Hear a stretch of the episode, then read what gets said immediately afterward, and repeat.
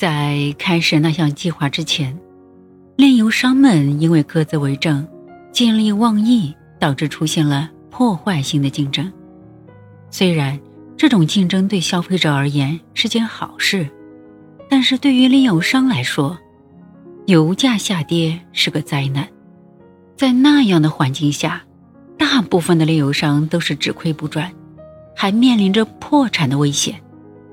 我清楚的知道。只有征服这个行业，让大家理性做事，才能扭转局面，重新赚钱，并且实现可持续盈利。我把它当做一种责任，要实现这些并不容易，因为需要一个将炼油业务全部收于我麾下的计划。约翰，你需要善于思考，谨慎做事，未雨绸缪，抓住机遇。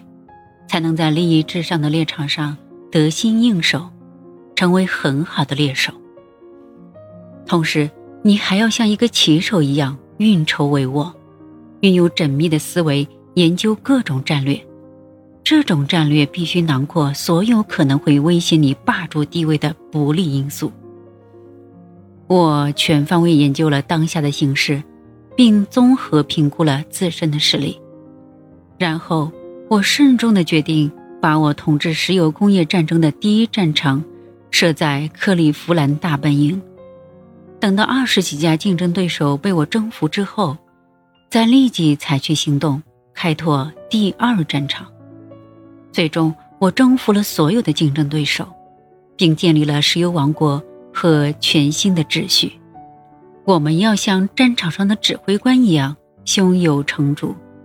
明白选择怎样的火器，才能最有效的击垮敌人，赢得战争。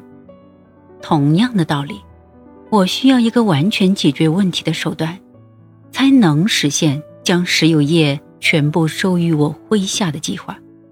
这个手段就是钱，因为那些制造生产过剩的炼油厂需要很多的钱才能收购，可是我手上的那点钱。支撑不了我的计划，因此我开始把行业外的投资者拉进来，成立股份公司。